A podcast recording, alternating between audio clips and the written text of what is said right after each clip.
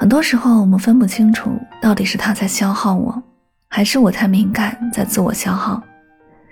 曾经我与你相见恨晚，无话不谈，即使相隔千里，也会默默相伴。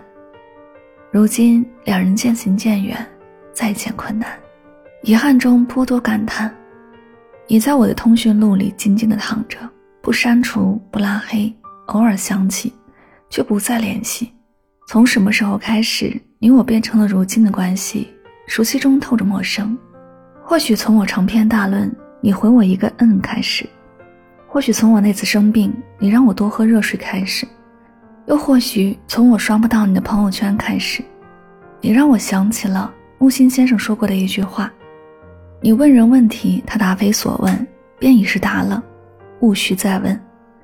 是的，我不打算再追究原因，因为我已经有了答案。有时候不得不承认，看一个人怎么回你的微信消息，就能知道你在他心里的位置。真正在乎你的人，不愿意错过你任何一条消息，也不舍得敷衍你任何一个表情符号。你每一次的喜怒哀乐，他都很在意。就算他没能及时回复，也会跟你说明缘由，不会让你等得太久，让你在胡思乱想中徒生担忧。在乎一个人最好的样子，就是认真聆听，适时回应，不敷衍也不打断。不在乎一个人最明显的表现，是你刚张开嘴，他就皱起了眉，懒得理会你说的那些鸡零狗碎。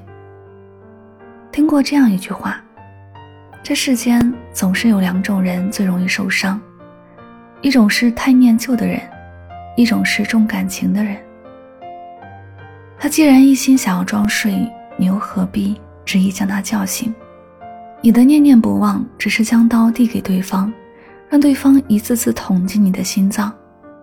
别傻了，成年人最舒服的相处关系，本该是你若来，我便在；你要走。我不强留，毕竟茫茫人海，擦肩而过，才是人生常态。